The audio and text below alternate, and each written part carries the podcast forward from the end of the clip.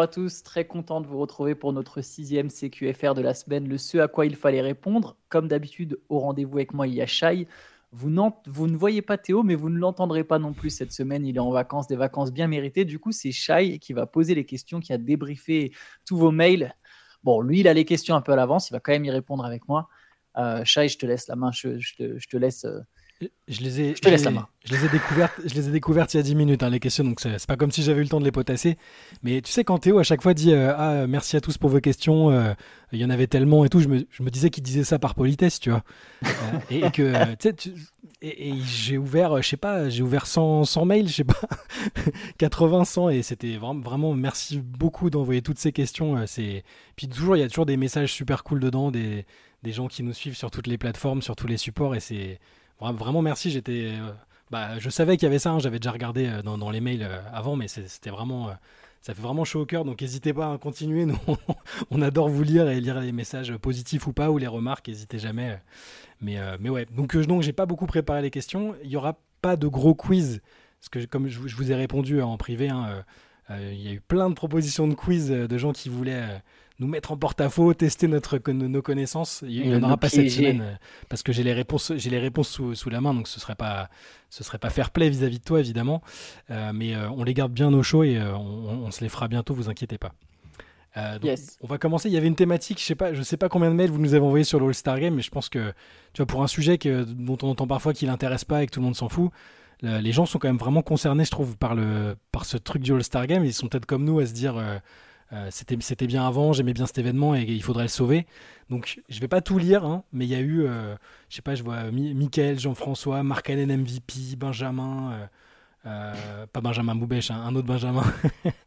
Enfin voilà, il y, a eu plein de mails dessus, donc je vais te lire un peu leurs propositions parce que c'est ça, on a aussi des, on a des auditeurs qui sont, qui proposent, qui posent pas juste des questions, et tu vas me dire s'il y en a qui te, voilà, qui t'interpellent un peu. Par exemple, Michael nous dit euh, est-ce que vous voyez des options pour remplacer le All-Star Game Parce que l'intérêt sportif et les audiences continuent à s'effriter? Alors lui, il parle d'un tournoi final du In-Season Tournament qui aurait le mérite de réunir la NBA dans une même ville, tout en donnant un intérêt sportif. Euh, ensuite, on a euh, Lucas qui nous dit qu'il a pensé à des primes sur les contrats pour les joueurs All-Star qui ne serait validé qu'en cas de victoire, un avantage du terrain en finale NBA pour l'équipe dont la conférence a gagné. Je te vois déjà avec les gros yeux parce que je sais ce que tu penses des propositions en question. On a Damien Groslard qui nous dit que pour redorer le blason, alors lui, il a fait un, c'est limite un, une motion entière avec une dizaine de propositions. Je vais pas toutes les lire, mais c'est assez intéressant aussi. Euh, euh, pareil, avantage du terrain en finale, euh, un million pour l'équipe gagnante, une équipe qui prend moins de 120 points qui gagne un million. Enfin, en gros, il activerait plein de leviers pour des associations.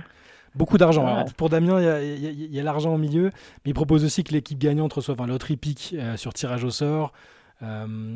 Est contre West, le joueur au meilleur defensive rating est qualifié d'office pour le prochain All-Star Game? Un trophée de Defensive Player of the All-Star Game. Euh, voilà, tout, un tas de trucs qui sont activés. Euh, enfin, je peux aussi peut-être finir avec euh, Jean-François qui propose des 1 contre 1 en mode éliminatoire sur une moitié de terrain. un, vrai tournoi avec huitième de finale, quart, etc. Et lui, ça le hyperait de voir des duels KD Tatum, AD Yanis ou des duels Doncic Victor. Euh, et enfin, Markkanen MVP, euh, reporter le All-Star Game permettrait à toutes les équipes de la conférence gagnante de choisir le format des finales NBA entre le format actuel et le 2-3-2. Antoine, ah. qu'est-ce que tu est-ce qu'il y a certaines de ces propositions qui te qui t'interpellent, qui te je sais que tu es très tu es sceptique sur ces bah, sujets-là en général. Je, suis sceptique en fait moi je suis le je suis le le connard qui qui qui qui pointe du doigt le problème mais qui apporte pas de solution. Euh, l'avantage du terrain, je l'ai déjà répété, moi je suis contre tu peux pas donner à la conférence Est. En fait, tu peux pas, ou à la conférence Ouest. Euh, là, on est, si on prend la situation actuelle, donc Boston se casse les fesses pour faire une vraie grosse saison régulière, arrive en tête, ça te donne l'avantage du terrain sur toute la compétition, normalement sur tous les playoffs, mais parce que tu as un tel et un tel, on rappelle que quand même la, sur les All-Stars, euh, 75%, ils vont pas jouer les finales. 80% même, ils vont pas jouer les finales. Donc, ils sont pas concernés. Il y a même des joueurs, ils sont All-Stars, leur équipe, ils savent déjà à ce stade de, la saison que leur équipe ira même pas en playoff. Et eux, ils vont avoir un impact sur toi, toute ton équipe qui s'est cassé le cul pendant la saison régulière, mais ça dépend de si Scotty Barnes, quand il joue le All-Star Game, il a envie de le jouer sérieux ou pas. Enfin, tu vois, ou si Luka Doncic, il a décidé de balancer des tirs à, à 30 mètres du cercle. Donc ça, moi, je suis contre. Je pense que non, c'est trop, c'est trop important. En fait, tu remets en question l'importance, tu remets en question la validité de la saison régulière si tu te mets à donner sur le All-Star Game l'avantage du terrain pour la finale. Le format, le coût du format, c'est plus léger je trouvais ça intéressant. Maintenant, je ne pense pas que ça motive plus que ça les joueurs. Hein. Je ne pense pas qu'ils en auront quelque chose à secouer. Pareil, ça concerne combien de types dans le lot euh, ce, format, tu vois? Parce que si tu joues, si tu es Tyrese Maxi aujourd'hui, tu sais qu'il n'y a plus Embiid, pourquoi tu seras concerné par le format des finales? Si tu es, euh, je sais pas, enfin, tu vois, la plupart des All-Stars, j'ai plus les noms des joueurs qui me reviennent en tête évidemment, mais la plupart des All-Stars, ils sont pas concernés par les finales NBA. Du coup, je suis pas sûr que ça soit une carotte euh, légitime. J'aime pas non plus les notions où on, fait les sélections All-Star autrement, c'est-à-dire donner le mec qui est premier au defensive euh, rating, etc. Enfin, je sais pas. si Bilal Koulibaly était en tête du defensive rating, je suis désolé, il mérite pas d'être All-Star. Tu vois, les sélections All-Star, elles ont quand même aujourd'hui une importance dans la legacy des joueurs, la manière dont on les traite dans le futur. On dit bah machin, il a eu tant de sélections All-Star, etc. Ça a de l'importance pour les contrats. Il faut que ça reste quelque chose où on essaye de prendre les meilleurs joueurs de la saison dans chaque conférence, tu vois il y a des oublis, parfois il y a des injustices, il y a des trucs qu'on estime, euh, bah, on se dit ah non, ça aurait pas dû être lui. Il y a le vote du public toujours, évidemment, mais je, pense quand même que les sélections All-Star doivent rester assez importantes. Et d'ailleurs, même le vote du public, au final, ça donne, ça montre qu'un joueur a été populaire. Donc même au final dans l'héritage d'un joueur, je trouve que c'est important de se dire bah ouais ok il a été 15 fois All-Star, peut-être 10 fois c'est grâce au public, mais ça reste quand même un mec du coup qui avait pour qu'il soit 10 fois nommé All-Star grâce au public, il y avait quelque chose tu vois. Celle des primes, les joueurs normalement devraient quand même pas avoir besoin de ça. Mais le 1 million, tu prends 1 million, hein, c'est beaucoup. Après, c'est-à-dire la NBA paye potentiellement 12 millions. Mais 1 million, s'il y a moins de 120 points encaissés, pourquoi pas? Là, elle m'interpelle un peu, mais mais je suis pas. En fait, je crois que malheureusement, il n'y a pas de très bonne solution. La, la, solution, elle est entre les mains des joueurs. C'est à eux de se bouger et de faire les efforts pour qu'il y ait un semblant de match. Quoi. Je pense que c'est le seul truc. C'est que les joueurs, à un moment, mais on a bien vu, hein, Dr. G, Larry Bird, André Godala, ils sont allés investir juste avant le match. Ils leur disaient, les gars, faut jouer vraiment. Enfin, faut, faut jouer, quoi. Pas, pas, vraiment à fond, mais jouer un peu. Et ils l'ont pas fait. Ouais, il n'y a pas eu de respect des anciens, en l'occurrence, mais bon. Il y en a une qui te là-dedans. Mais pas, vraiment. Enfin, il y en a aucune qui me paraît miraculeuse et qui sauverait tout, mais je, trouve ça intéressant que des gens se creusent encore la tête. Et là, et je t'ai pas dit, là, je t'ai pas lu la moitié de ce que tout, vous nous avez tous envoyé. C'était assez incroyable. Mais ça, ça, montre en tout cas qu'il y a les, gens ils sont quand même encore attachés. Il n'y a pas tant de gens que ça qui, qui, ont envoyé euh, Ah non, faut juste bazarder le match, on s'en fout. Euh. Donc, ça, déjà, je trouve ça intéressant. Et, euh, et, à côté de ça, est-ce qu'il y a parmi les propositions, je sais, pas. Le côté avantage du terrain, j'aimerais bien essayer peut-être pour voir, tu vois, voir si ça change vraiment quelque chose dans la dynamique euh, du, du, match de l'événement. Euh, ouais, peut-être ça. moi, je suis pour tester des choses, hein, de toute façon. Évidemment, pas un truc qui serait trop injuste, euh, même si, comme tu l'as expliqué, ça peut paraître injuste de donner l'avantage du terrain à une équipe qui est ou, de faire perdre l'avantage du terrain à une équipe qui, s'est, qui, qui, a bataillé toute la saison pour ça. Mais moi, je suis pour essayer des choses, en tout cas. Alors, parmi celles-là, je pense que tout ce qui touche au financier... des mecs qui jouent moins la saison régulière. ouais, c'est le risque, c'est vrai. mais, pour, pour tout ce qui touche à l'argent, euh, c'est, délicat aussi. Je suis pas spécialement pour, mais euh, il faut trouver. Il y aura peut-être un moyen. En tout cas, là, avec tout ce qu'il y a, tout ce qu'il y a eu dans les propositions là que j'ai pu, que j'ai pu lire et, et, même celles que j'ai pas dites à l'antenne là, je pense qu'il y en a qui sont vraiment étudiés par la NBA. Hein. Ils se posent vraiment ces questions-là, le type de, des tournois différents, des choses comme ça. Et ça m'étonnerait pas qu'on le voit. Euh, là, le prochain à Golden State, enfin à San Francisco, à mon avis, il y aura beaucoup de changements parce qu'on a vu en tout cas que là, il y avait le ras-le-bol était total là. les gens, la, preuve, c'est qu'on n'a jamais reçu autant de messages, de commentaires là. tous les mails que vous avez envoyés et les réactions aux articles, aux podcasts, ça, quand même, ça suscite de l'intérêt. Donc euh, j'entends quand euh, on nous dit non mais arrêtez d'en parler parce qu'on s'en fout. En fait non, les gens s'en foutent pas. Donc ça c'est déjà un, c'est un point qui me semble intéressant. Ouais, je suis d'accord. Euh, alors c'est une corollaire un peu sur l'All-Star Game, mais ça touche pas que All-Star Game, c'est un peu les conséquences. Euh, c'est Fred qui nous envoie ça. Euh, une question ne me quitte pas depuis que j'ai écouté dernier CQFR. L'un de vous a dit que l'All-Star Game, il y a, Game, il y a 20 ans, les gars jouaient et 60 fautes avaient été sifflées. Aujourd'hui, 3 fautes. Les défenses sont plus light. Pareil en saison régulière où les défenses sont plus light et les attaquants plus protégés. La médecine a progressé. Culture du soin du corps. Pouvoir d'achat concret calqué sur une époque où les joueurs sont mieux payés. Les joueurs militent pour des saisons plus courtes. On leur dit qu'il faut jouer 65 games pour être éligible. Euh, et par conséquent leur, super bonus, et ils tirent la gueule. Si on les écoute, il faudrait leur permettre d'être All-NBA avec 55 matchs, les sélectionner All-Star Game, mais que ça se joue sur une PS5. Ce sont les acteurs principaux, pas de problème, mais je me demande juste si au rythme où vont les choses, Euh, il ne faudrait pas qu'ils arrêtent de nous parler de Legacy, de GOAT et de tout ça parce que je trouve cela injuste. Jordan et ses gars se tapaient des guerres tous les soirs, des antennes défensives, des vrais All-Stars où ça jouait. Ne demandez pas leur transfert. Bref, ne pleurnichez pas. Êtes-vous d'accord avec mon postulat? Qu'en pensez-vous? J'ajouterais que le règlement de ce que j'appelle un problème est à mes yeux le grand défi d'Adam Silver qui jusqu'ici gère bien. Après, eux, ils sont les fruits de leur époque, ces mecs-là. Tu vois, Jordan Pippen, ils arriveraient dans la NBA d'aujourd'hui. Il y a sans doute des mecs. moi, j'aime. Je trouve c'est toujours très risqué de comparer des hmm. époques. Enfin, tu es toujours obligé de prendre le contexte. Il y avait moins de demandes de transfert parce que ça se faisait pas, en fait. Si un mec l'avait fait à cette époque et avait été un pionnier, il y aurait eu des demandes de transfert dans tous les sens. C'est l'évolution des époques, des règles, de tout plein de choses. Et du coup, les, stars actuelles, bah, elles sont le fruit de leur époque avec ce qu'il y a de bon et ce qu'il y a de mauvais. Euh, donc on peut percevoir, percevoir ça comme quelque chose de mauvais. Après, par contre, dans le bon, on n'a jamais vu autant de mecs talentueux. Je suis désolé, aujourd'hui, même les role players, ils sont capables de faire des trucs, mais qui a rien à voir avec les role-players d'une autre époque. il, y a plus de superstars qu'avant, je suis désolé. mais d'un autre côté, je comprends, je peux pas blâmer quelqu'un qui serait nostalgique et qui, qui serait un peu agacé par ce qu'il voit. Tu sais, quel que soit le domaine, hein, c'est pas que lié au sport, mais tu vois, un mec euh, fan hardcore d'une musique d'une certaine époque parce qu'il a grandi avec et il voit des défauts sur ce qui se fait euh, actuellement ou, de, ou ce qu'il considère comme de la paresse intellectuelle ou tu vois. Là, alors là, c'est autre chose, c'est du sport. Mais je, je, peux, je comprends et je n'irais pas dire ah c'est un truc de vieux con, tu vois, parce que moi-même je le pense parfois. Donc je comprends la réaction et en même temps tu as raison, c'est imparable, on est obligé de faire avec, avec l'époque et ce sont les produits de leur époque. Les joueurs des années 80-90, ils n'ont pas eu à gérer euh, la même, enfin les, réseaux sociaux, les, les, choses comme ça, les des sollicitations médiatiques et une attention différente. Euh, peut-être qu'ils auraient très mal géré aussi Jordan. on, fait toujours le Jordan aujourd'hui avec les réseaux et, l'exigence. à Vegas, ça aurait été, ah, ça aurait été catastrophique. Donc, euh, est-ce qu'il aurait performé autant? Enfin, on peut se demander plein de choses comme ça. Donc euh, là, moi, je me mets en mode suisse. Je blâme pas les gens comme Fred qui, qui je le blâme pas non plus. Voilà, qui s'interroge sur la légitimité à prétendre au statut de GOAT et tout ça. Alors pour le coup, le seul qui peut y prétendre dans la génération actuelle, LeBron, ah, il est plutôt pas trop à esquiver le nombre de matchs et tout ça. Hein. Sa longévité, elle est assez folle. Euh, mais en général, bah, je, comprends cette remarque. Non, mais je, je, je le blâme, je blâme pas non plus mm. le, postulat de Fred. Je blâme pas non plus. Je dis juste qu'en fait, je, pense que c'est pas aussi simple que ça. Tu vois. Et, et, quand on parle de legacy, tout ça, quand les joueurs parlent de ça, c'est parce que les médias ont parlé de ça quelque part. On leur a mis ça dans la tête aussi. Le, le basket, c'est vachement internationalisé, c'est vachement médiatisé, a explosé médiatiquement. C'est une ligue 24 heures sur 24, 7 jours sur 7, toute l'année, la NBA. Et c'est la NBA qui l'a voulu d'ailleurs. La NBA a tout fait pour ça. Et avec Internet, de toute façon, tout est encore plus global, tout est encore plus instantané.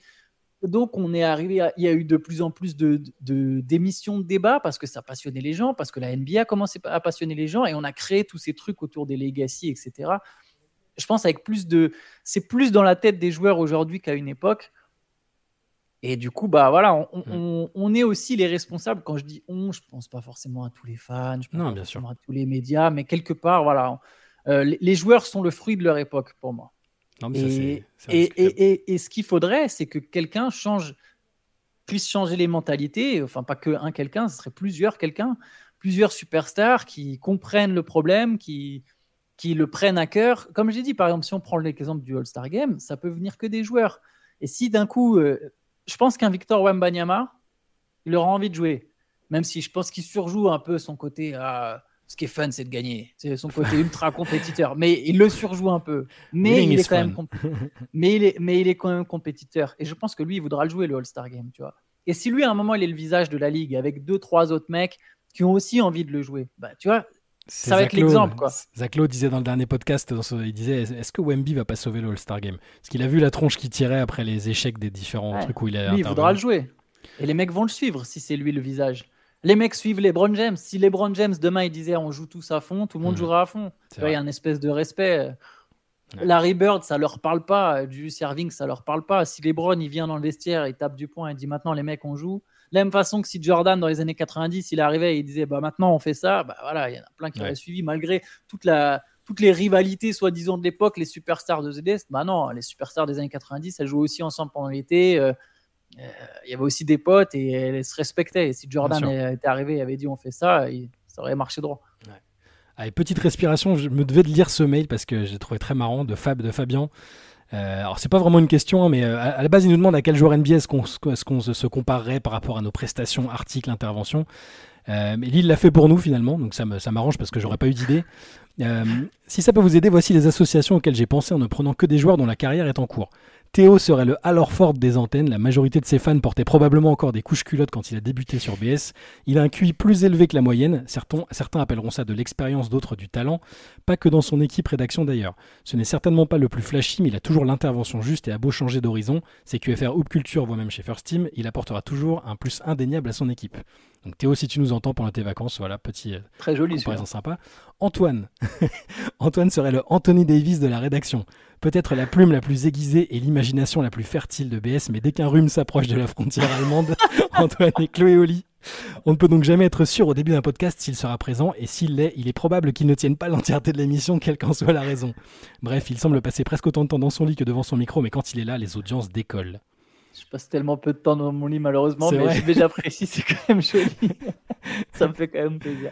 Alors ensuite, Shai serait le Michael Bridges de la rédac. On ne sait pas s'il a déjà raté une seule minute des CQFR et des Light Sessions depuis que BS est en ligne, et quelle que soit l'émission, on est assuré qu'il fera le taf.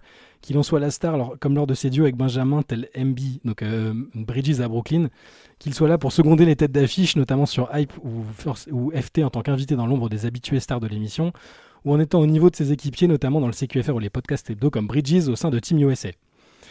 Très sympa, merci, j'aime la... Très, très, on formerait un sacré, un sacré trio du coup. Hein. Et c'est pas fini, parce qu'il a, il est allé jusqu'au bout. Hein. Benjamin serait l'Austin Reeves de la rédac, plus jeune que ses compères, mais qui aurait misé un sens sur le succès d'un mec ayant un physique plus proche d'un tueur en série texan que d'une star des parquets influenceurs quand il est arrivé à l'antenne. Au final, il est devenu presque aussi important que ses glorieux coéquipiers, parfois même celui qui apporte l'étincelle dans l'équipe, en permettant aux internautes francophones de vivre les premiers pas de NBA en NBA. Merci à lui. Finalement, je ne pensais plus trouver d'association pertinente pour Pierre Armand, donc vous pouvez retrouver avec Théo le, dimanche euh, sur Hoop Culture et sur le compte Instagram aussi. Euh, tant son profil est particulier, mais l'évidence m'a finalement sauté aux yeux. Pierre Armand serait en fait le George Eddy de la rédaction. Si le basket ou le Hoop Culture était une religion, c'est sûrement lui qui en écrira la Bible. Il arrive à mettre autant de suspense dans une anecdote dans laquelle il se promène en rue, dans la rue avec sa fille que George Eddy pouvait te faire sauter de ton fauteuil alors que tu assistais à un lay-up main gauche de Jeff Hornacek dans les premières minutes d'un match de saison régulière. Seule différence de taille entre les deux, euh, ces interventions auraient pu ou même dû bercer nos oreilles au son de l'accent marseillais, mais on en finit par se demander s'il a bien des racines dans le sud ou s'il a sciemment effacé cet accent alors qu'il est indélébile chez l'ami George. Voilà, donc merci Fabien pour ce, merci beaucoup. Voilà, ce petit mail respiration, mais on a beaucoup aimé tes comparaisons, euh, comme je te l'ai dit, euh, par mail. on repasse à des, alors, à des questions cette fois. on, a, tous, donc c'est question de José. On a tous entendu la déclaration de Jokic disant si Doncic en a marre de Dallas, il peut toujours venir à Denver. Mais je trouve qu'on a très peu parlé d'un point. Doncic est meneur, le poste de Jamal Murray. Alors oui, on peut toujours prendre ça à la rigolade, mais moi, si je suis Jamal Murray, je n'apprécie pas. Qu'en pensez-vous?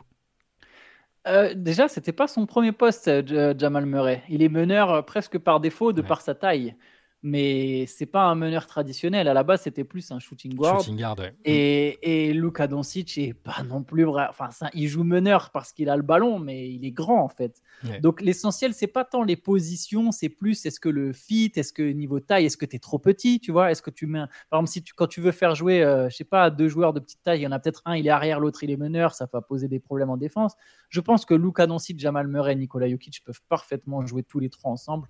Euh, tu vois, Murray, il est meneur, il joue déjà avec un grand qui, qui, a souvent le ballon et qui crée du jeu. Donc, euh, euh, il peut jouer avec un autre. Oh, je pense que même Murray, en fait, serait peut-être même encore plus fort. Parce qu'aujourd'hui, Murray, c'est une deuxième option un peu particulière. Il est très fort. C'est une des meilleures deuxièmes options de la ligue sans être un All-Star. C'est une des meilleures deuxièmes options parce qu'il fonctionne très bien avec Jokic.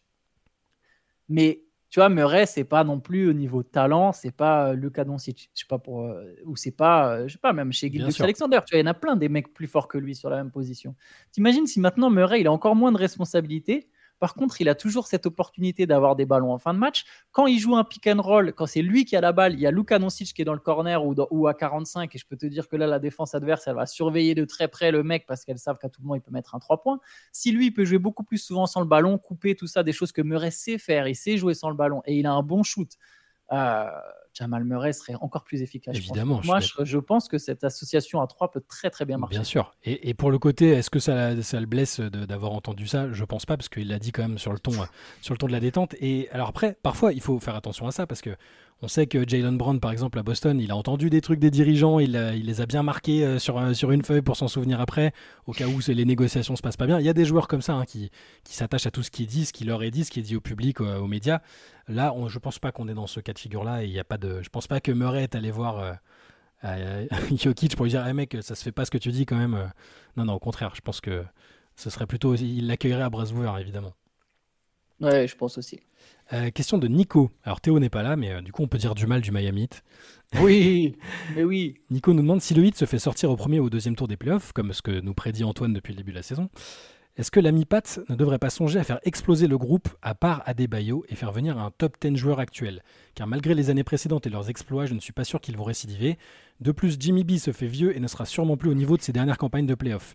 Héros, on ne sait pas vraiment quel type de joueur il peut être, et je pense qu'il ne manque pas grand-chose pour être très compétitif, surtout avec un coach comme euh, aussi fort qu'Eric Spolstra. L'idéal serait d'avoir un top scorer et d'alléger Butler et Adebayo dans ce domaine. Ont-ils un peu de flexibilité? Qu'en pensez-vous? Bah, je pense que c'est leur plan. Je pense que c'est ce qu'ils essayent de faire. C'était même l'idée derrière faire venir Damien Lillard. Sauf qu'on a bien vu, le problème, c'est qu'ils n'ont pas les atouts parce que le Hit a déjà sacrifié des pics un peu à droite à gauche. Euh, le Hit a un peu une tendance déjà. Alors, est très fort Miami pour trouver des talents, pour les développer. Mais dans certains trades, c'est euh, pas les meilleurs. Ils ont tendance à dépenser des pics un mm. peu des fois pour n'importe quoi. Et eh ben là, ils en ont lâché un pour Terry Rosier. Après, pas de bol, il s'est blessé. Mais je pense pas que Terry Rosier aurait changé la donne, par exemple, pour Miami cette saison. Hein. Je vois pas Terry Rosier être un difference maker pour le hit ou un mode où tu te dirais ah bah ça là c'est bon là ils ont Rosier c'est bon ils, vont jouer les finales NBA ou ils vont faire mieux que l'an dernier. Honnêtement je pense pas et il y a un pic qui est sacrifié dans cette affaire. Alors un pic c'est rien mais le problème c'est quand tu fais plein de petits deals comme ça où tu lâches un pic t'as pas une montagne de pics à envoyer pour un top 10 player parce qu'on l'a bien vu les superstars c'est 3, 4, 5 pics des fois qu'il faut donner. Et Miami n'a jamais ça, parce que Miami fait toujours des trades à droite à gauche en lâchant un pic. Et du coup, aujourd'hui, ils ont peu de marge pour aller faire, un gros trade parce qu'ils ont que Tyler Hero à proposer. Alors là, maintenant, avec les, je pense par contre qu'avec l'évolution de Raquez, Tyler Hero plus les pics après se libèrent sur les années futures, il y a peut-être toujours moyen d'aller chercher quelque chose. Et je pense effectivement que c'est le plan. Le plan, c'est d'aller chercher un autre top 10 player avec Butler et Adebayo. Ils trouveront du talent autour. Et là, par contre, tu commences à avoir une équipe effectivement vraiment dangereuse. C'est ça. La question, que tu me poses, Nico, sur la flexibilité, c'est ça. Tu as répondu. C'est c'est à la fois il y a des options pour euh, chambouler un peu, mais en même temps ils sont là. On a vu que sur les gros dossiers, les gros joueurs qui étaient euh, disponibles, ils n'ont pas pu. Euh, ils n'ont pas pu avoir Bradley Bill, ils n'ont pas pu avoir Damien Lillard. Donc la flexibilité, elle est limitée. Et puis tu peux pas, ta, superstar, elle est plus euh, sur la, alors sur la fin. Jimmy Butler va tourner à 40 points en playoff et me faire fermer ma bouche, mais il est quand même. Euh, ah, c'est pas le joueur le plus. sur, pas. sur, une sur la, trade value euh, cher à Bill Simmons, son classement qu'il fait sur les joueurs qui qui va qui rapporterait le plus en contrepartie d'un trade. Jimmy Butler, malgré son génie, et j'ai hâte de voir d'ailleurs s'il va encore refaire ça en playoff cette année c'est pas le joueur qui vaut le plus. Donc c'est pas un joueur, euh, tu vas pas récupérer 10 000 pics pour, euh, pour Butler ou une, autre superstar en contrepartie. En tout cas, j'ai l'impression. Donc euh, ouais, le hit, le, hit a intérêt à la, flexibilité est pas énorme. Voilà. Pour répondre simplement à la question, autour de Butler et Adebayo, est-ce que, est -ce que ces deux-là vont finir leur carrière ensemble? Enfin, est-ce que la carrière de Butler va s'achever avec, avec Adebayo en tant que sidekick? Je je sais, je sais pas ce qu'ils vont faire. Je sais pas ce qu'ils vont faire en fait. Euh, la chance du hit, c'est que des joueurs reconnaissent maintenant ouvertement la hit, le hit culture, la culture, plus que parce qu'il y a longtemps, quand il y avait encore les free agency, mm. quand les superstars choisissaient encore leur équipe au-delà euh, d'un trade, mais vraiment quand leur contrat était libre, Miami se posait sur tous ces gars-là. Depuis les Browns, ils se posent à chaque fois que c'était Gordon Hayward, que c'était Kevin Durant, à chaque fois ils se posaient en candidat et les mecs leur prêtaient, ne prêtaient pas attention au hit. Je pense qu'il n'y avait pas le même respect pour le hit. C'est venu plus tard avec les finales répétées avec 2020, puis ensuite là l'an dernier, etc. Et là maintenant, ça y est, on salue le hit. On a vu Lillard, il a demandé le hit. Euh, on imagine que Mitchell, s'il avait demandé son trade, euh, Miami, euh, ou quand il a demandé son trade du Jazz, Miami était sans doute dans mm. la liste. Il y a de plus en plus de stars qui demandent le hit, mais ça n'a pas toujours été le cas. Et là, l'idée, c'est peut-être qu'à bah, un moment, une superstar, une autre superstar demande le hit et que l'autre franchise, les, les Trailblazers n'avaient pas craqué mais que l'autre franchise craque et se dise ok ma, superstar je l'envoie au hit je l'envoie à Miami c'est là qu'il veut aller. Je prends Hero je prends Raquez qui est quand même une très bonne contrepartie et je prends quelques pics. Et là ça y est je, donne ma star. Mais il faut voir quelle superstar qui sera dispo quand. Et je pense que de toute façon l'idée pour Miami en attendant c'est de rester compétitif et de continuer à se maintenir de continuer d'avoir cette image de marque en jouant les playoffs en, des fois en sortant au premier tour des fois au second. Des fois tu as un parcours comme 2023 je pense qu'ils sont vraiment trop légers pour gagner. Mais si tu te maintiens à un moment, tu auras peut-être une superstar. C'est ça, faut pas, faut pas sous-estimer le fait de, pour une fanbase d'avoir une équipe qui est compétitive tous les ans, même si c'est pas pour le titre, parce que euh, les fans des Kings, les fans des, des, Wolves, même les fans des Knicks, je veux dire, euh, tu, tu, vois la différence entre l'émulation qu'il y a sur une saison où c'est compétitif et 10 ans de d'ennui total où les gens ont plus envie d'aller au stade. Enfin, c'est donc faut pas sous-estimer ça. Après, la salle de Miami, elle est jamais très bien remplie. Hein. Non, voilà. Mais en tout cas, même ou même les fans de l'extérieur, tu vois l'engagement que ça crée avec les gens. Euh, moi, je, pense que c'est quand même bien de rester compétitif. Évidemment, à un moment, si tu dois tanker, tu tankes euh, si, c'est justifié, mais faut pas que ça dure trop longtemps, sinon après, tu n'as plus l'image de bah, cette culture de la gagne, de, la compétitivité. Enfin bon, on verra ce que, ce que, ce que donnera le hit. Euh, sur ce que fera le hit prochainement, déjà ça dépendra aussi des playoffs et de ce que Jimmy Butler notamment sera capable de faire ou non. question d'Emmanuel. De retour à la NBA depuis la fin de la saison dernière, après une coupure de 15 ans, j'en étais resté vers 2008 aux Pistons, mon crush, euh, au Celtic champion, aux Spurs, je découvre un jeu qui n'a rien à voir avec ce que je connaissais. Vous pouvez imaginer l'implosion de mon cerveau quand il en est resté à un San Antonio Détroit de l'époque euh, et quand je vois ce qu'on ce qu'on voit aujourd'hui. Bref, ma question, ce sera quoi le jeu ces prochaines années? Quelle sera la prochaine évolution, révolution? Euh, je suis curieux de vous entendre. PS, je suis revenu à l'NBA en tombant par hasard sur vos podcasts et ce trash talk. Ce sont ces commentaires qui m'ont accroché et donné envie de suivre le basket de nouveau. J'en suis, je crois, à les préférer au match. Excuse-moi, redonne-moi sa formulation, sa reformulation exacte. Pour la question, ce sera quoi le jeu ces prochaines années Quelle sera la prochaine évolution, révolution Ok, je voulais, je, voulais, je voulais la formulation exacte. Hum, c'est une bonne question. J'en avais déjà parlé dans un CQFR. Je pense qu'on se dirige.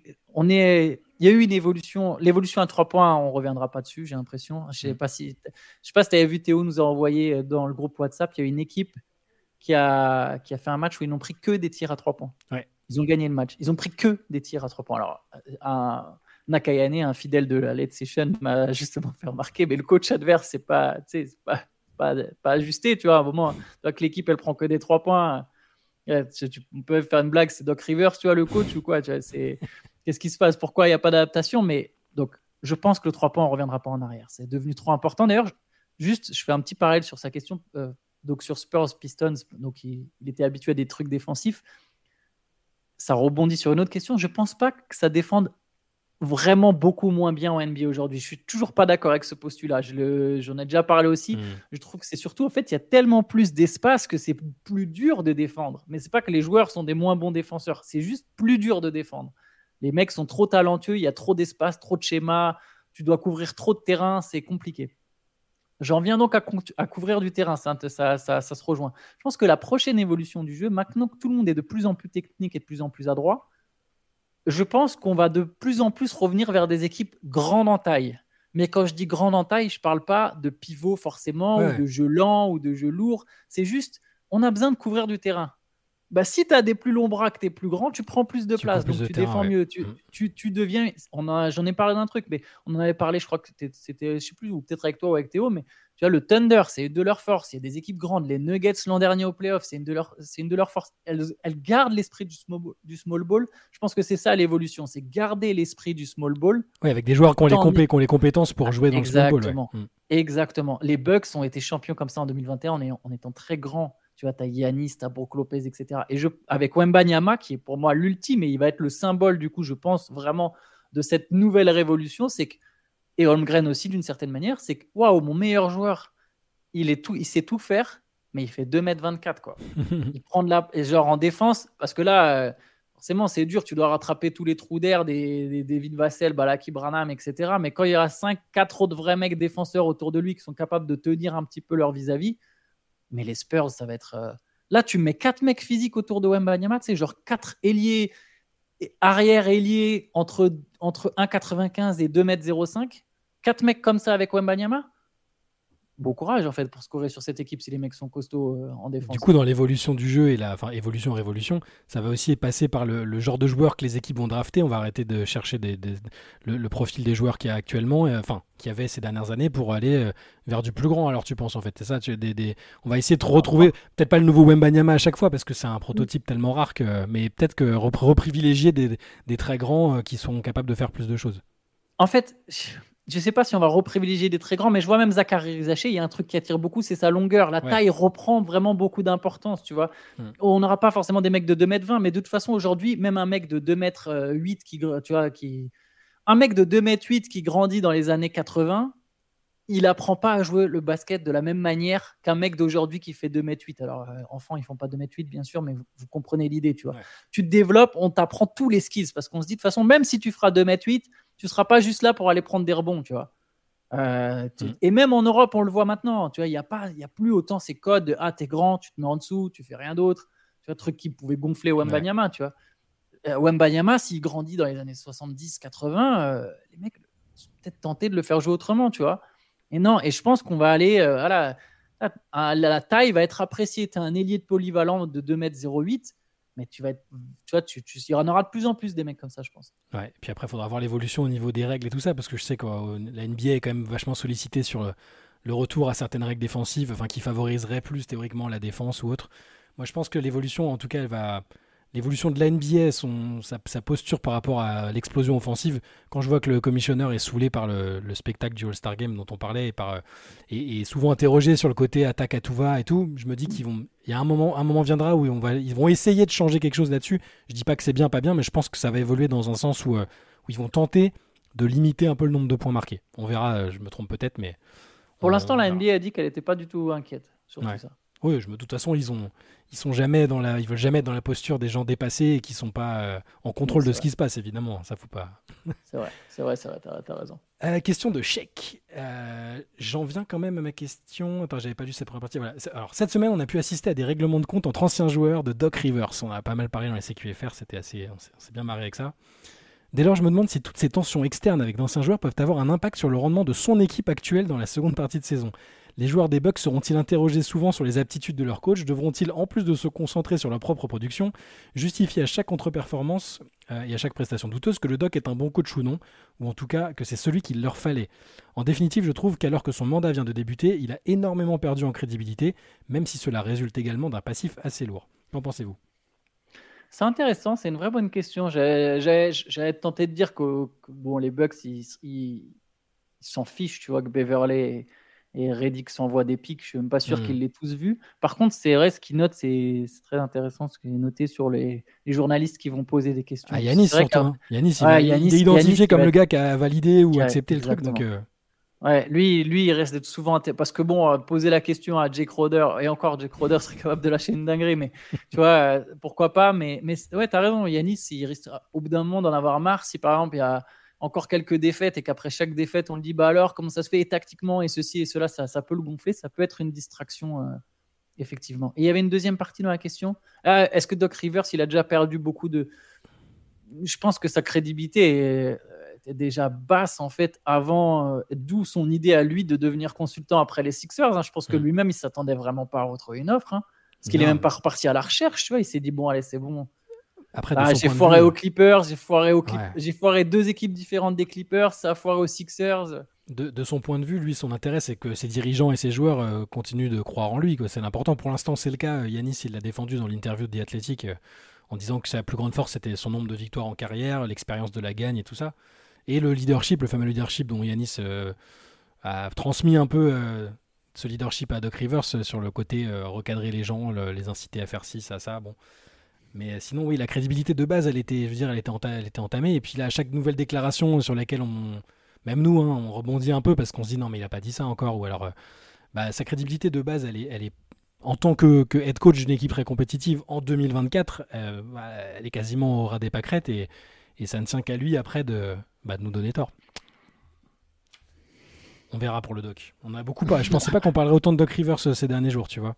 On en a parlé à son intronisation. Je me suis dit bon bah ils vont gagner des matchs, ça va se tasser et puis on verra en playoff. Mais au final, il euh, n'y a pas un jour sans que c'est un voilà, c'est ça revienne sur le tapis. C'est ça. Euh, question de Michael. La NBA a tenté de faire de la com à fond sur le duel Sabrina Steph le week-end dernier, mais ne serait-il pas préférable plutôt que les règles de WNBA soient les mêmes qu'en NBA même poids de ballon, même distance à 3 points. Au tennis, au football ou en natation, les femmes performent dans les mêmes conditions que les hommes. Pourquoi cette différence au basket? Eh, c'est pas, c'est, pas simple parce que y a, tu sais, il y a la. Il y a ces gens qui demandent que le panier soit baissé pour que les filles puissent dunker. Euh, en même temps, euh, tu as ceux qui te disent euh, au football, par exemple, bah, il faudrait réduire la, durée des matchs, réduire la distance du terrain, la taille des cages. terrain, je trouve ça très compliqué parce que moi, je pense quand même dans leur, pour connaître et un peu avoir interviewé, fréquenté, connu des joueuses dans, les, différents sports, la majeure partie des joueuses réclament juste une forme d'égalité, mais aussi tu vois, là pour le basket, c'est une, telle habitude et le paramètre de la taille du ballon et des dimensions, de la ligne, euh, ça, implique euh, du travail sur le long terme. Tu peux pas arriver et dire à demain, boum, bah voilà, ça y est, la ligne elle a reculé, tiens, vous jouez maintenant avec ces ballons-là. C'est ancré depuis très très longtemps quand même, donc c'est pas simple. Mais globalement, elle réclame une forme d'égalité dans le traitement, euh, dans la considération, sans être astreinte non plus au même. tu vois, elles, veulent, veulent pas qu'on leur reproche de pas dunker, tu vois. Et elles ont pas. Il y en a qui doivent avoir envie de bah oui, euh, que leur, sport soit montré sous un prisme du spectacle et de choses comme ça, mais globalement, elle veut juste être respectée, je pense, en fait, les athlètes. Ouais, j'allais te dire ça. J'allais dire ce qui compte, c'est le respect, en fait. C'est pas grave que les lignes soient différentes, que le poids soit différent. C'est adapté à des corps différents. Exactement. Euh, limite, la question devrait plus se poser pour le foot, euh, de savoir bah, est-ce que les cages sont pas trop grandes parce que c'est des physiques a priori plus petits, tu vois, mm. et, encore, est-ce que le terrain est trop grand? Bon, tout ça, bref, pourquoi pas? Le basket, ça a été fait comme ça.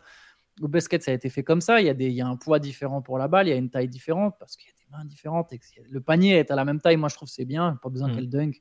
Ce qui compte, c'est le respect. Je trouve, en fait, souvent, comparer, ça n'a aucun intérêt pour moi de comparer les hommes et les femmes. Euh, sur ce genre de truc. Je ne capte pas pourquoi on voudrait. C'est pas ça en fait. C'est même pas. Ça ne rend jamais service au sport féminin de vouloir le comparer à son homologue masculin on, s'en fiche, tu peux apprécier les deux de manière différente. Ce qui, est, important, comme tu l'as dit, c'est le respect, c'est de respecter les athlètes et de, se rendre compte que dans leur catégorie, elles sont, ce qu'elles font est extraordinaire en fait. Bien sûr.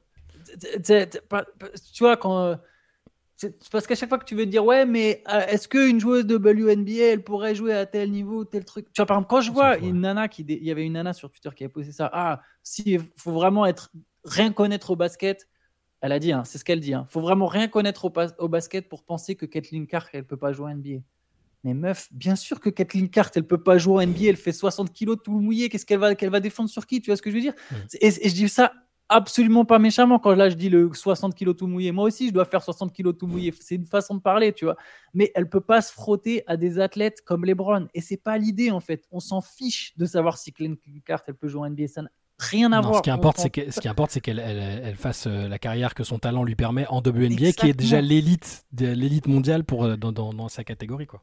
Et ce qui compte, voilà, c'est que tu respectes, par exemple, tu respectes les, athlètes de n'importe quel sport, pas que le basket. Ben voilà, s'il y a une, fille, par exemple, c'est très intéressant parce que hier là, il y a eu donc eu un quintuple double euh, euh, chez les filles. Ben, en fait, c'est une perf de dingue et tu la respectes et peu importe le level, en fait, tu mets en avant ça et c'est c'est le même sport entre guillemets, c'est le basket, mais c'est deux sports différents parce que c'est deux catégories différentes et ça n'a pas d'intérêt. Et on peut y trouver des choses différentes. C'est-à-dire que moi, ce que j'adore depuis des années dans le basket féminin en général, que ce soit euh, en France, en Euroleague, en WNBA, qui est vraiment la ligue d'élite, mais c'est le côté euh, académie de jeu, c'est plus altruiste.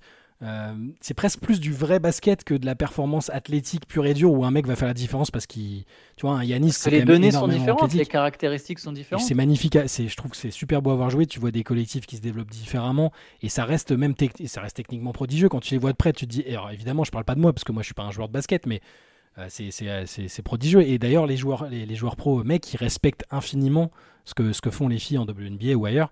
Donc, euh, et, je, pour finir sur ce sujet-là, il y, a aussi le côté, le côté de l'investissement dans les sports en question, l'investissement financier. C'est-à-dire que pour moi, si tu veux que au foot, les gardiennes, alors parce que moi j'adore regarder le foot féminin aussi, et je suis frustré quand je vois une gardienne d'une équipe que j'aime bien prendre une frappe à mi-hauteur qui me semble anecdotique. Mais d'un côté, si tu investis financièrement comme le font certains clubs, bah, Lyon et d'autres, euh, il y en a quelques-uns, mais c'est pas énorme encore en France et même ailleurs. Si tu investis financièrement dans la formation des gardiens, la, façon de jouer, euh, la préparation physique, si tu mets vraiment les moyens pour payer fort les joueuses les plus, euh, les, plus talentueuses, après, c'est du nivellement par le haut, en fait. Quand il y a de l'investissement financier, les joueuses, elles deviennent plus fortes, elles sont capables de jouer dans, les, dans des conditions plus classiques. C'est ce que je pense, hein, en tout cas. Et, et ce niveau d'excellence, il permet d'être maintenu au final, tu vois, c'est si tu vraiment tu veux comparer, par exemple, si quelqu'un veut vraiment comparer, si on prend l'exemple du foot, le foot féminin et le foot masculin, le foot féminin, il est ouvert depuis combien d'années? Tu vois, depuis combien d'années ça, compare avec le foot de, tout début alors, tu vois? Et, tu regardes des matchs de foot des années. Euh, je sais pas, 30, tu vas trouver ça ridicule, tu vois? Mm. Tu vas te dire, ah non, mais qu'est-ce que c'est que ça, tu vois? Donc ça, ça, ça sert à rien de. Enfin, je sais pas. Moi, c'est vraiment quelque chose qui me. Je pense qu'il faut. Mais je suis d'accord avec toi sur le nivellement par le haut, c'est important et, et ça va venir, ça va venir. Ça se démocratise, il y, a de l'inv- il y a des investissements et ça viendra petit à C'est pour petit. ça que dans les débats, sur, c'est surtout sur Twitter évidemment, mais quand il a reproché à Ophi de demander euh, des salaires plus équitables, plus équilibrés par rapport au pourcentage et machin, et ils disent mais personne regarde, enfin, les audiences sont pourries, il n'y a pas d'argent dedans, mais en fait c'est- c'est ricochet. Si des gens commencent à investir, et c'est le cas en WNBA, le niveau va, les, infrastructures vont monter. Là, il y a que deux franchises qui ont des, des infrastructures d'élite en, WNBA. À Vegas, c'est- la Rolls des, centres d'entraînement euh, parce que tu as des mecs qui ont investi beaucoup dedans.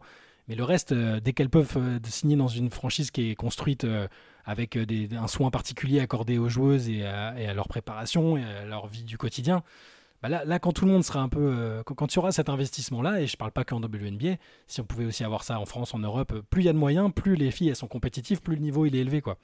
Donc euh, bon, c'est une vaste question euh, qui mériterait un débat aussi un jour, un débat modéré évidemment. Et, et personnellement, j'adore Caitlin Clark et je pense qu'elle fera une fantastique carrière en WNBA, mais il faut évidemment raison garder et pas comparer ce qui est, ce qui, ce qui est inutile de comparer, ça n'a aucun intérêt, je suis d'accord avec toi. Yes. Question question d'Erwan. L'introduction de Vince Carter au Hall of Fame est sujet à polémique, étant donné son bilan famélique individuel et collectif. Un rookie de l'année, une seconde team NBA, une troisième team All NBA, une victoire au Slam Dunk Contest, un dunk en finale des JO. La fame de Vince Carter est en grande partie liée à sa popularité auprès des fans qui lui ont donné 8 sélections All-Star. Lors de la sélection pour le Hall of Fame 2044, qui se rappellera que les 24 All-Star 2024 ont fait honte au basket en refusant de jouer? En gros, est-ce qu'on est pense que, que Vince Carter Ouais. s'est mérité euh, et pourquoi? Ah, S'il y a son cousin Tracy McGrady, euh, Ah, il va y avoir oui. Carter aussi. Je pense que moi, je suis un peu comme toi. Je suis partisan. On aurait dû euh, un peu. Après, je pense que Vince Carter doit être un Hall of Oui. Fame, un Oui. Hall of Famer. Je, je, La fame, quoi. je, je, je pense que le, déjà le Hall of Fame ne représente pas que. C'est le panthéon du basket et pour plein de critères différents, pour plein de facteurs différents. La fame, ça, ça- Carter, ça s'appelle Hall of Fame. ça. Ah, sur la célébrité de sa, sur sa génération, c'est incontournable. ultra populaire. Ça a été un des joueurs les plus. Tu vois, quand on parlait tout à l'heure des sélections All-Star, des, Ouais. des, jou- des gens, des votes qui ont donné des All-Star des All-Star Games, des, qui ont donné des All-Star, Vince Carter, c'était le joueur le plus populaire de son époque pendant un moment, peut-être plus plus qu'Iverson, je dirais même. Ouais, ça- Iverson est maintenant resté avec le recul. Oui, mais tu sais, Iverson, c'est resté avec le recul dans la Mm. culture. Mais sur le moment, Vince Carter, il est plus populaire. C'était énorme. C'était énorme. Le, le- le- ce Slam Dunk Contest, tout, tout- tout le monde l'a vu, tout le monde l'a regardé en direct quasiment, tout le monde l'a enregistré en cassette. C'était, ça a tourné. Il n'y avait pas YouTube hein, à l'époque. hein. C'était, et pourtant tout le monde, tout le monde a, intégré ça. Tout le monde voulait son maillot. Tout le monde, après le dunk au JO, tout le monde était, était taré, voulait le revoir 18 Le fois. plus dunk, le plus, le plus fou de l'histoire. Euh, Et, un- et Ah. encore une fois, j'insiste, c'est un dunk qu'on ne pouvait pas revoir sur l'instant comme on pouvait aujourd'hui. Là, on peut on décortique une action qu'il y a eu la veille, on peut la regarder 6 millions de fois, il n'y a aucun souci. Il Twitter fallait. est cassé là ce jour-là. Voilà. Twitter aurait explosé. Voilà, donc, alors moi qui suis plutôt conservateur sur les retraits de maillot, les entrées Hall of Fame, je, je trouve que parfois il y a eu un peu de. Bon, c'était un peu facile, on a fait entrer des gens qui, peut-être, bon. Mais en termes de fame, sur, ça s'appelle Hall of Fame, ça s'appelle pas Hall of, euh, Hall of Greatness, tu vois. Ouais. Fame, en célébrité, c'est une- c'était une, célébrité gigantesque, Vince Carter. Et, et on se rend pas compte, mais enfin on se rend compte l'impact qu'il a eu sur, euh, sur le Canada, le basket canadien. Il n'y a Bien pas sûr. de Shigildeus Alexander sans Vince Carter, il n'y a pas de Jamal Murray, il n'y a pas ces mecs-là, il n'y a pas la même ouverture. Euh, Aujourd'hui, le Canada est une nation forte de la Très NBA, c'est la deuxième de la NBA et du basket mondial. C'est voilà, on l'a vu médaillé, euh, médaillé à la Coupe du Monde, potentiel favori aux Jeux Olympiques, un candidat au MVP, des premiers choix, des super joueurs c'est une place forte du basket parce qu'il y a eu Vince Carter. Personne ne voulait aller à Toronto à l'époque. Personne ne voulait. Si, ça, ça n'intéressait même pas les Américains alors que c'est à, deux pas de chez eux, tu vois. Et non, ça les tout le monde a maintenant dit ah ouais Toronto c'est une ville cool, mais personne voulait aller y jouer. Euh, il a mis, c'est, son impact a été trop important. C'est plus limite en fait, tu vois. C'est plus Bill Ups dans la même promotion où je me dis juste là c'est un poil plus limite, tu vois. Ouais, Mais c'est un champion NBA, un finales. ouais. Ouais, c'est ça. En fait, à partir du moment où ils ont ouvert les critères, maintenant tu Mm. auras toujours plein, plein, plein de mecs. C'est pour ça que j'aimais dans le Book of Basketball de Bill Simmons, bon, il date maintenant, il l'a un peu updaté, mais le concept de base de la pyramide Hall of Fame, c'est ça que j'aime bien, c'est-à-dire qu'il y a des étages de, de- de grandeur, tu vois. Et, Mm. Ouais, euh, bah et après, selon les périodes, il, il interchange un peu, il autorise un tel à grimper à tel, euh, tel, tel, tel, tel étage. Et, du coup, ça nivelle un peu. Il y, a, des degrés différents dans le Hall of Fame, tu vois. Bon, après, c'est inutile, c'est un débat pour le, pour le fun, on s'en fout en fait. et je suis très content, c'est un beau moment pour n'importe qui, qui, qui y entre. ça permet de revisiter sa, carrière, c'est c'est souvent émouvant, les discours sont cool. Donc je vais pas dire, oh, machin, il faut le retirer du Hall of Fame, ça a aucun intérêt. Mais euh, là, pour Vince Carter, il faut bien se rendre compte, ceux qui l'ont connu qu'en fin de carrière, parce que la plupart des gens plus jeunes qui suivent euh, actuellement, ils ont vu Vince Carter vétéran, qui était devenu un shooter euh, et un role player, tu vois. Mais c'était un phénomène de foire total. C'était un joueur exceptionnel en termes de popularité et d'impact sur les gens. Ouais, je valide. Allez, dernière question. Désolé pour tous ceux, il y avait tellement de questions, on n'a pas, sinon l'émission fait deux heures et, et, continuez à nous en envoyer, vraiment c'est top. Euh, question de question de Romain. Allez, c'est oh, une question personnelle, hein, comme ça on va, on va finir là-dessus. Je me demande comment les suiveurs français de la NBA tels que vous gèrent leur sommeil en considérant que l'ensemble des matchs se jouent en pleine nuit chez nous. Dormez-vous plusieurs fois par courte période dans la journée? Comment faites-vous? Merci pour votre réponse et votre gros taf de qualité. On bah, on dort pas beaucoup déjà. Euh, on a déjà répondu après chacun à sa, gestion différente. Moi, généralement, je me lève très très très très tôt. Je suis plus partisan de me lever très très tôt que de me coucher très tard ou de me réveiller en pleine nuit, même si des fois on n'a pas le choix. Un hein. match des finales, euh, match de playoff, euh, des fois All-Star Game, des fois certains événements. Mais se lever très très tôt, voir les matchs de la conférence Ouest. Et du coup, pour le sommeil, bah oui, on dort peu parce qu'on est quand même à des âges où tu vas pas te coucher à 21h ça m'arrive parfois, mais bon, voilà, on a chacun notre vie sociale, on a nos femmes, etc. Euh, et après, oui, se recoucher dans la journée, ben, pas tout le temps, parce qu'au final, tu prends ton rythme, ton corps prend ton rythme. Mm. Après, tu es fatigué, hein, tu as des cernes, tout le monde dit que tu as l'air éclaté, euh, et tu vis fatigué, tu vis fatigué, littéralement, c'est ce que tu fais, tu vis claqué.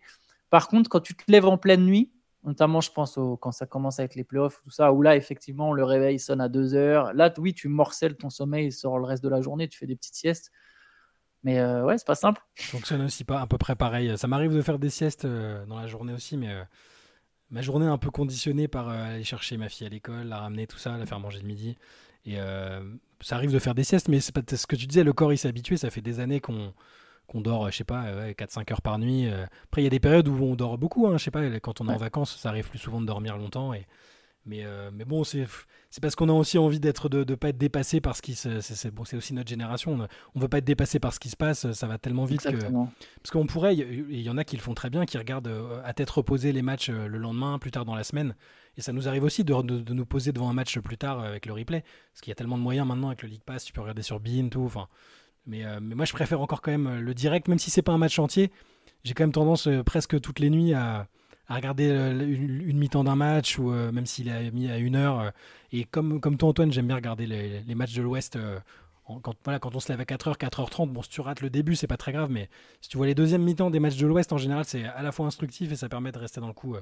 Et puis après, bah, on se fait, les, on se fait des, highlights, des, des, petits résumés rapides. Il y a plein de moyens euh, cool pour faire ça, mais faites attention au sommeil, quand même, un privilégié. si, si c'est pas votre boulot, si c'est juste une passion privilégiée, parce que les scientifiques s'accordent à dire quand même que le sommeil est, est, est, très très important pour tout ce qui est tout ce qui est santé, euh, même pour plus tard notamment. Yes, bah oui, clairement, c'est un très bon message, tu as bien raison. Euh. J'avoue que si euh, je, je, le, quand je suis en vacances, par exemple, c'est rare que je me, je me lève jamais à 4 ou 5 heures du matin. ah non, c'est clair, non. voilà pour aujourd'hui. désolé encore de ne pas avoir pu lire toutes les questions, mais on essaie de vous répondre par mail quand même pour, vous remercier de tout ce, que, tout ce que vous nous envoyez. Encore une fois, c'est vraiment génial. Ça fait chaud au cœur de vous lire, de savoir que vous, vous aimez le MOOC, vous aimez les formats sur YouTube, euh, sur Twitch, euh, les articles, n'hésitez pas, euh, continuez à nous envoyer vos messages et on tentera d'y répondre. Encore une fois, on note pour les quiz. Hein. J'ai mis une petite étoile pour que quand Théo y revienne sur les propositions de quiz à, nous faire. Là, j'en ai pas fait parce que voilà, forcément, j'avais les réponses sous les yeux, mais Théo les aura de côté et j'aurais évidemment oublié les réponses d'ici là. Je me suis pas penché dessus, vous inquiétez pas, il y aura pas de triche. Et voilà, merci, passez tous un très bon week-end. Antoine, on se retrouve lundi matin. Yes, tout à fait. Euh, et voilà, bon week-end à tous. Bon week-end. Ciao, ciao.